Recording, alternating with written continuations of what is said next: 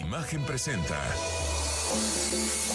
Bien y saludable con Ethel Soriano. La voz más saludable de México. Hola, ¿qué tal? Los saludo con un gusto enorme. Gracias por acompañarnos aquí en Bien y Saludable. Pues hoy es el Día Mundial de las Enfermedades Raras. Y tengo el gusto eh, de darle la bienvenida al doctor Juan Carlos García Beristain.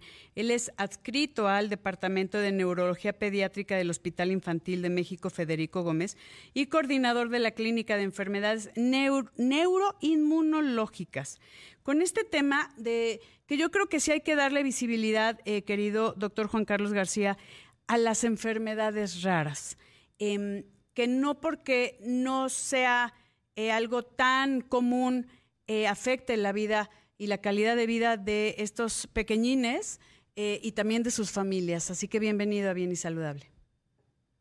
Ethel, muchas gracias por el espacio. Como siempre, un placer poder colaborar con ustedes. Y claro, importante alzar la voz más en este día tan importante para nosotros, el 28 de febrero, donde conmemoramos este Día Mundial de las Enfermedades Raras y nada mejor que poder tener una plática contigo para poderlo hacer. Un placer. Que yo te quiero preguntar para empezar, ¿a qué se le denomina enfermedad rara? ¿Cuándo tiene eh, pues esta, eh, este título de esto es una enfermedad rara? Claro, claro. A, diferencia de otras enfermedades, ¿no? Que, que, siempre pongo el ejemplo, como podría ser la hipertensión o la diabetes, que le escuchamos muchísimo, o la misma obesidad, que es una enfermedad que a nivel mundial afecta a millones de personas. Las enfermedades raras o poco comunes afectan a un número muy pequeño de personas. Estamos hablando que más o menos afectan a menos de 5 personas por cada 10.000 habitantes a nivel mundial. Sin embargo, aún así se estima que más o menos pueden existir 7.000 diversas enfermedades raras alrededor del mundo. Entonces, tiene esta connotación de raro al ser extremadamente poco frecuente su diagnóstico y te repito, menos de 5 de cada 10 mil personas a nivel mundial. ¿Cuál, si me puedes poner una lista de cuál sería la número uno?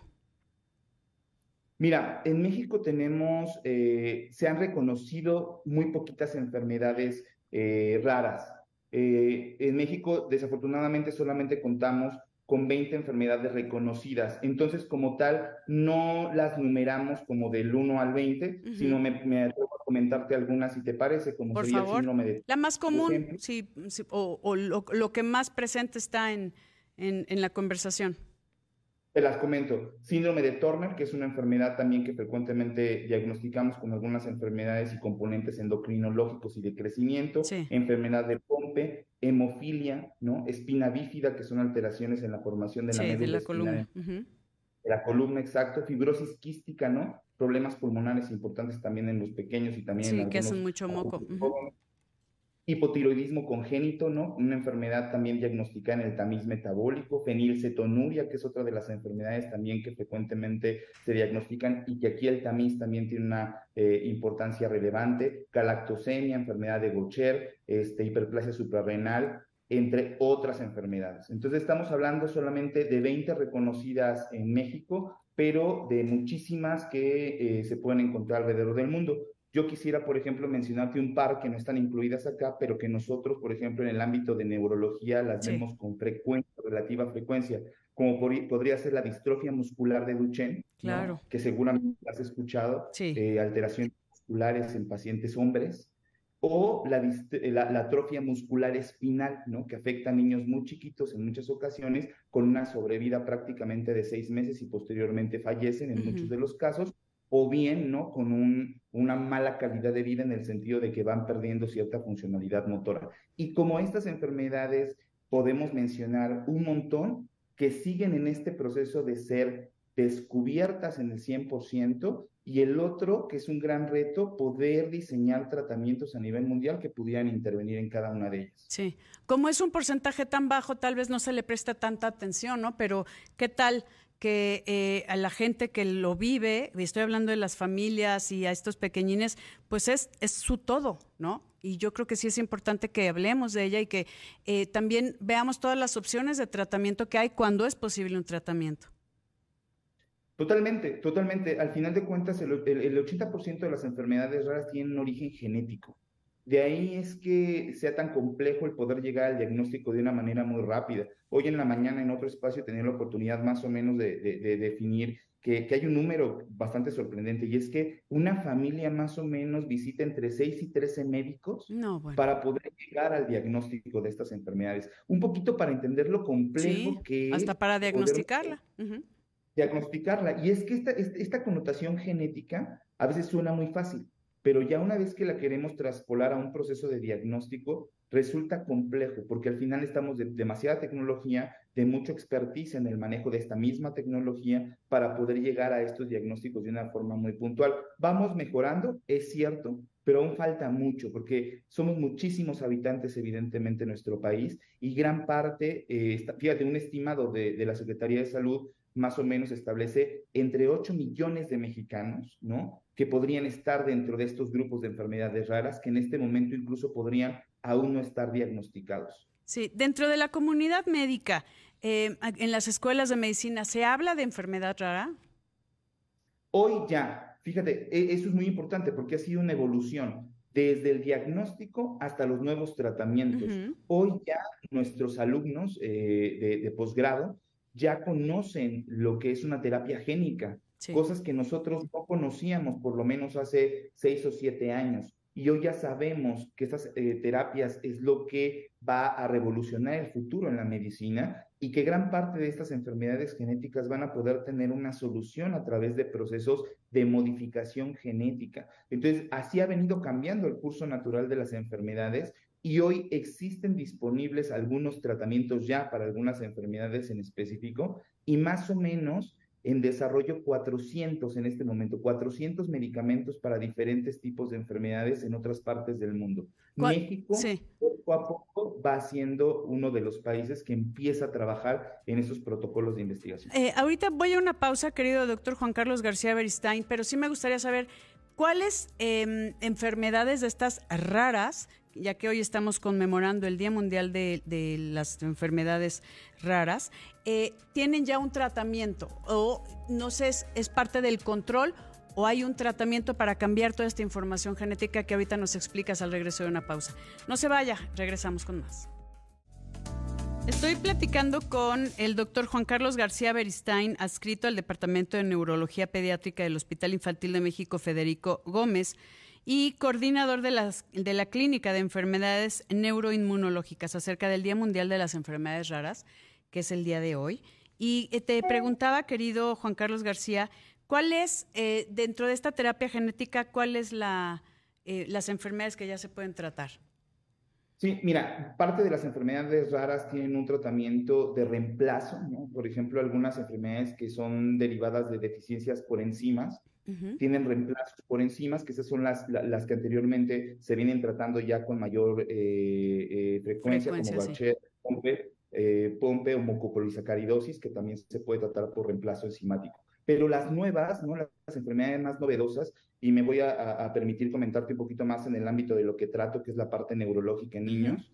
si viene este advenimiento de, de, de tratamientos génicos, tal cual, eh, principalmente para distrofia muscular de Duchenne y atrofia muscular espinal, donde tenemos diferentes tipos de tratamientos, donde sí ya llevan un target de, respecto a las modificaciones genéticas. Uno es a través de modificar las alteraciones genéticas que causan la enfermedad y confundir más o menos, ¿no? Al proceso de generación de, de, moléculas y de ADN de nuestro cuerpo y entonces empezar a producir proteínas que pudieran funcionar de una mejor manera.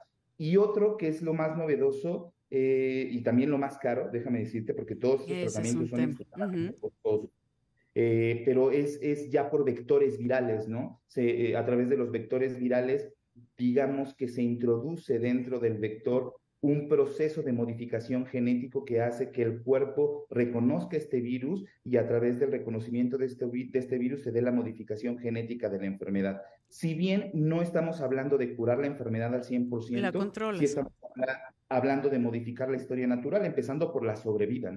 Sería como esto de los vectores virales, es como, lo voy a poner en palabras simples, como una vacuna que pones en el cuerpo y entonces eh, trabajas directamente sobre eh, la información genética que hay en las células. Totalmente, es muy parecido a lo que vivimos con COVID, ¿no? Si recuerdan esta parte de, del vector viral y de la vacuna. Exactamente, entonces lo que se hace es que se confunde al cuerpo, se envuelve esta modificación genética en un vector viral, este vector viral eh, entra al, organismo y es aceptado, ¿no? Como, como un, un huésped extraño por el mismo organismo. Entonces, esto hace que el virus sea reconocido y en ese momento el virus despliega las modificaciones genéticas. Suena muy sencillo, sí, pero no, llevado me imagino que hay mucha ciencia detrás. de desarrollo. Sí, esto sí tiene años de desarrollo. Es que yo tengo mis, mis opiniones de las vacunas, pero del COVID, pero en esto sí sé que hay mucha investigación y muchos años de desarrollo años de desarrollo y eso también hace que a final de cuentas los tratamientos, como te comentaba, sean extremadamente costosos. Las terapias clínicas las estamos hoy, hoy prácticamente tabulando en millones de dólares, ¿no? Que al final de cuentas nosotros cuando lo platicamos y lo vemos en, en, los departamentos de, de, los institutos y demás, decimos, bueno, es que no hay precio obviamente para, para una vida humana, pero también todo lo que se va desarrollando y todo lo que implica en costos el poder llegar al desarrollo de esa tecnología tan tan importante, pero que hoy está modificando prácticamente la historia natural de muchas enfermedades y la manera en la cual tenemos actualmente de ver la medicina en el futuro, que es más personalizado. Claro, es como más eh, eh, medicina, eh, terapia blanco, ¿no? Podríamos llamarlo así. Pero entiendo que para, como dices, no hay vida que, que ¿no? Que, que, valga poco. Entonces, todos los recursos que se puedan hacer para salvar una vida, yo creo que es importante, pero en México sí creo que hay un tema, y, lo sabes bien, eh, que tal vez van a destinar los recursos en otras cosas que la mayoría de la población eh, tiene y que también cuesta mucho dinero, ¿no? Pero no en esas cantidades.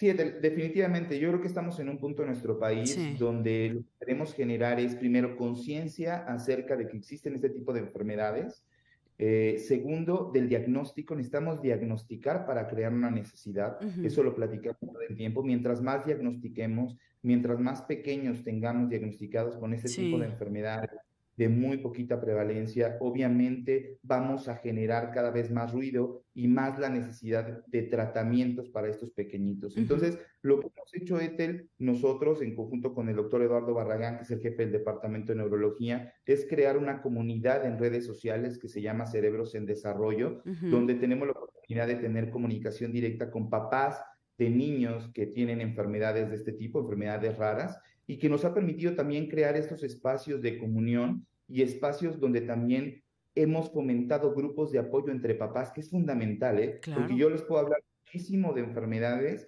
pero es muy diferente a cómo lo vive una familia. Un día a día. Entonces, exacto, el día a día y, a qué, y los retos a los cuales se van enfrentando constantemente para poder llegar al diagnóstico, ¿no? Que les lleva mucho tiempo, muchos años a veces, una lucha constante y entonces hemos creado estas comunidades de cerebros en desarrollo donde hemos hecho grupos de apoyo para diferentes enfermedades, incluyendo algunas enfermedades raras, y donde los papás tienen esa oportunidad de conocer a otros padres que ya han venido trabajando durante años con sus niños y que al final de cuentas pensamos que la comunicación entre estas comunidades es fundamental como un ejercicio inicial para poder entender todo lo demás que abarca las enfermedades raras. Dime una cosa, hablando de enfermedad rara y, todo esto, dentro de todas estas terapias génicas o todos los tratamientos que hay, que si es para fenilcetonuria o hipotiroidismo congénito o la espina bífida o todas las que me mencionaste, ¿hay alguna posibilidad de que puedan tener una vida normal con un tratamiento o siempre va a haber una disminución en su pronóstico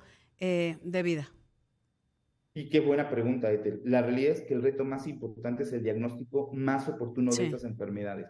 En otras partes del mundo, y, perdón por remontarme a mi especialidad, la parte neurológica, pero al final, en otras partes del mundo, hoy se, hoy se cuentan con tamices tan amplios. Tamiz es una prueba que se le hace a todos los niños. Cuando... Sí, una gotita de sangre. Exactamente, sin importar si están o no enfermos. Así es. Es obligatorio, ¿no? En casi todos los, hospitales públicos y privados también. Exactamente, México tiene su propio tamiz, sin embargo, obviamente no cubre todas las enfermedades que quisiéramos y esto evidentemente tiene un costo, pero a lo que voy es, en otras partes del mundo los tamices son tan amplios, son tan extensos que abarcan algunas enfermedades genéticas como las que te mencioné. Mm. Eso, eso es fundamental porque permite el diagnóstico de los pacientes incluso antes de que empiecen con síntomas, es decir, empiezan a tratarse a los pacientes de forma presintomática. Eso es una porque ahí es donde sí podemos modificar lo que tú decías, la funcionalidad a lo largo de la vida. Los estudios son muy poquitos, evidentemente, pero sí nos han dejado ver que el hecho de poder tratar pacientes antes de los síntomas es mucho mejor justo para la funcionalidad y la sobrevida que el hecho de empezarlos a tratar ya, ya de forma tardía. Y nada más antes de irme una pausa, eh, querido eh, Juan Carlos, ¿qué es lo que no permite que se haga en este tamiz neonatal más estudios para que puedan hacer eh, diagnósticos oportunos y a tiempo? Lo voy a dejar aquí en el tintero para que me lo respondas al regreso de una pausa. Y obviamente es la pregunta de aquí de nuestro país. ¿Dinero?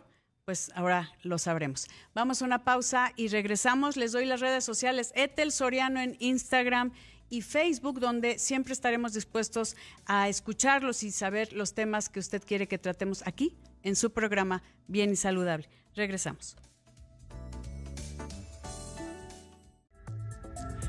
Estoy platicando con el doctor Juan Carlos García Beristain sobre el Día Mundial de las Enfermedades Raras y pues necesitamos saber por qué hablando del tamiz neonatal, eh, Juan Carlos, ¿por qué no se incluye? ¿Es una cuestión económica? Aunque de alguna forma, si se hace a tiempo, pues también se abaratan otros costos. Cuando hablamos de prevención, cuando hablamos de atención oportuna, es mucho más barato que ya cuando hay diagnósticos tardíos y cuando ya necesitas tratar como tal bueno, es varios, varios puntos. Evidentemente lo económico es fundamental, ¿no? Eh, países desarrollados, primer mundo, obviamente, tiene estas posibilidades de, de, de, poder tamizar mucho mejor a la población. Eh, ese, ese, sería uno de los elementos, pero la otra también tiene en el marco ético, ¿eh? Esto ha sido muy discutido en otras partes del mundo en el sentido de, ok, hago un tamizaje para poder diagnosticar a los pacientes, los tengo diagnosticados y ¿qué les ofrezco después? Es decir, ya tengo el diagnóstico, tengo la enfermedad entre las manos, pero entonces ahora la siguiente pregunta es, ¿tengo acceso, tengo acceso a los, a los tratamientos? O sea, ¿puedo cubrir esos cosas? Estamos hablando, como te decía, de tratamientos eh, prácticamente que se han determinado como los tratamientos más caros en la historia de la medicina. Simplemente uno de ellos para atrofia muscular espinal, que es terapia génica, está aproximadamente sobre los 2 millones de dólares. No, bueno. Entonces, Evidentemente eso complica muchísimo el proceso de tratamiento. Nosotros obviamente en el hospital hemos tenido la gran oportunidad y la fortuna de poder crear alianzas estratégicas y procesos de protocolo con algunos laboratorios.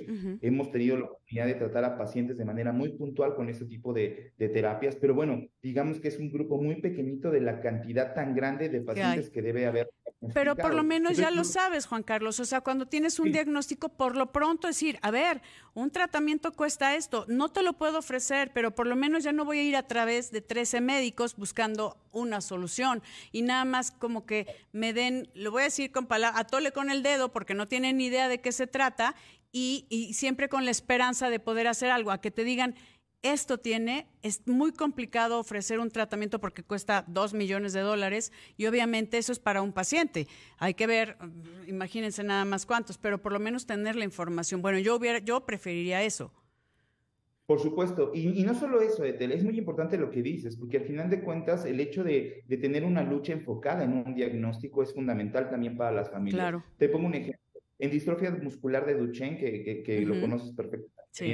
una enfermedad en eh, niños donde van perdiendo fuerza muscular al paso de, los años. Eh, se ha demostrado que el hecho de tener un buen diagnóstico oportuno, si bien no se cuenta a lo mejor con el tratamiento, sí las intervenciones multidisciplinarias la capacitación para la familia y cuidadores sí mejoran la sobrevida bastante en los pacientes. Hay estudios donde se comenta que incluso el impacto en la sobrevida, es decir, cuánto tiempo más puede vivir el paciente enfermedad aproximadamente se modifica entre 5 y 10 años. Imagínense nada más para una, una, familia, unos padres de familia, que, que, le puedan dar eso a sus hijos, 5 o 10 años más con calidad de vida, pues yo, yo bueno, eso no tiene precio, y aunque no tenga un tratamiento como tal, pero las intervenciones adecuadas y oportunas le ayudan. Entonces yo, ay, qué, duro, pero sí necesitaríamos trabajar de la mano con, con gobierno, con la industria farmacéutica, con ustedes, la comunidad médica, con toda la cuestión eh, para legislar adecuadamente y, por ejemplo, hacer este tamiz neonatal eh, pues, más completo, ¿no? Totalmente, es, un, es, una, es una lucha constante, eh, lo, lo, hacemos todos los días en nuestro trabajo clínico con comunidades grandes como la que tenemos la oportunidad de, de atender en el Hospital Infantil de México, Federico Gómez, que está este 30 de abril cumple 80 años de servicio continuo en la población. Muchas felicidades. Ahí hice unas prácticas clínicas, fíjate, en este Hospital Infantil Federico. Yo, sé, te conozco un poquito, ¿eh? Sí, sí, sí, sé que, obviamente lo, que me entiendes perfectamente bien cuando hablo de de, terapia y de intervención física, lo, lo, sé bien. Y, bueno, muy contento, 80 años trabajando pues ya por la niñez mexicana, siempre a la vanguardia intentando generar este tipo de procesos. Como dices, limitantes las tenemos, pero eso tampoco nos lleva a no trabajar constantemente con nuestros niños, sino a seguir buscando estrategias, como tú dices, de la mano de quien sea, de todos, porque es un apoyo completo entre las familias, entre el gobierno, las instituciones la comunidad médica y la población en general que necesita saber de estas enfermedades. Así es, esto es un manejo integral y es de la mano todos. Y te agradezco enormemente, querido doctor Juan Carlos García Beristain. Gracias, gracias por eh, ayudarnos a conmemorar este día con información y muchas felicidades al Hospital Infantil de México Federico Gómez por estos primeros 80 años. Muchísimas gracias, querido doctor. Gracias, queridos amigos. Yo los dejo aquí con mis amigos de imagen en toda la República. Por favor, quédese con nosotros. Yo soy Etel Soriano y por favor, para estar bien y saludable, cuídese. Imagen presentó Bien y Saludable con Etel Soriano, la voz más saludable de México.